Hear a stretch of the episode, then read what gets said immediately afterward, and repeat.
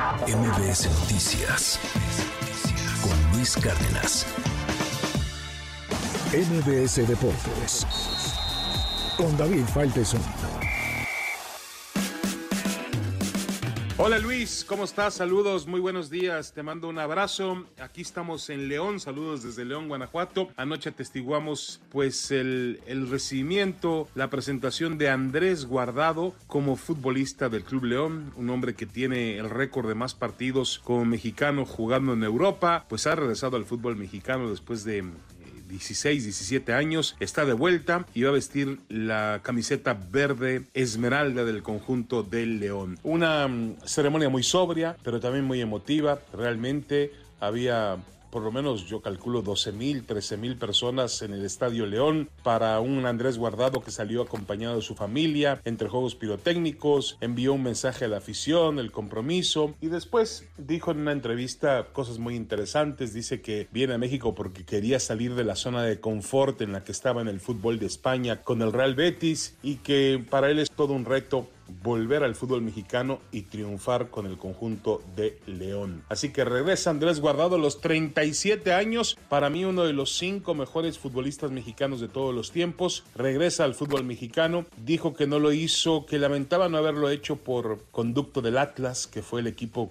donde él nació futbolísticamente hablando, pero que las circunstancias se dieron así y está muy contento por haber aceptado la oferta del Club León. Podría debutar el próximo sábado, si así lo dispone Jorge Baba, el entrenador uruguayo del conjunto leonés, podría debutar el próximo sábado cuando el equipo leonés reciba aquí en el antiguo estadio No Camp al conjunto del Santos por la tercera fecha del torneo mexicano. Así que Andrés Guardado ya está con la camiseta del León y el sábado se confirma que en Guadalajara será presentado Javier Chicharito Hernández con el conjunto de las Chivas Rayadas del Guadalajara. Así que obviamente dos adiciones muy importantes, muy interesantes para el fútbol mexicano, para la Liga MX. Y hablando de la Liga MX, en el América, pues hay cierta alarma porque Álvaro Fidalgo, el centrocampista español, jugador importantísimo en el América campeón, aparentemente porque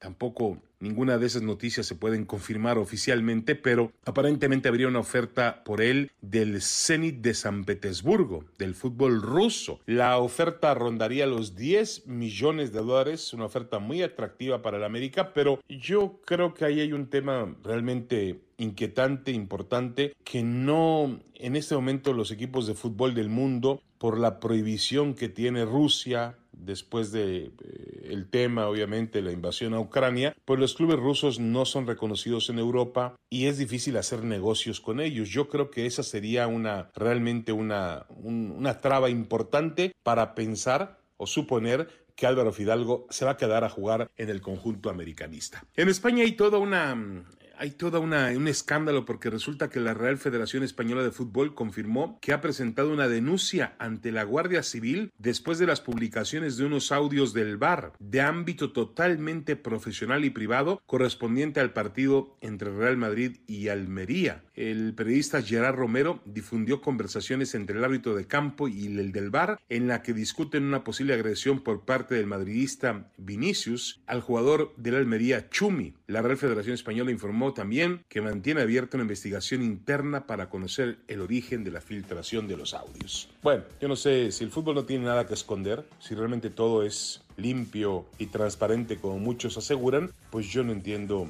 de qué le tienen miedo, de que se filtren o que se muestren públicamente las conversaciones entre el bar y el árbitro. Me parece que entonces pues están escondiendo, escondiendo algo. En fin, eh, ya veremos. Em, esta noticia es interesante. El equipo Al-Nazar de Arabia Saudita tenía programada una gira por China, pero la gira tuvo que ser suspendida porque Cristiano Ronaldo está enfrentando una lesión. Así que dijeron los chinos, si no viene Cristiano Ronaldo, no queremos al Al Nazar. Se entiende perfectamente bien. La gira era para, para presumir a Cristiano Ronaldo y para sacar dinero con Cristiano Ronaldo. Si no está Ronaldo, pues el equipo no va. En fin, es lo que tenemos en deportes esta mañana. Eh, Luis, te mando un abrazo, un saludo desde León, Guanajuato. MBS Noticias Cárdenas.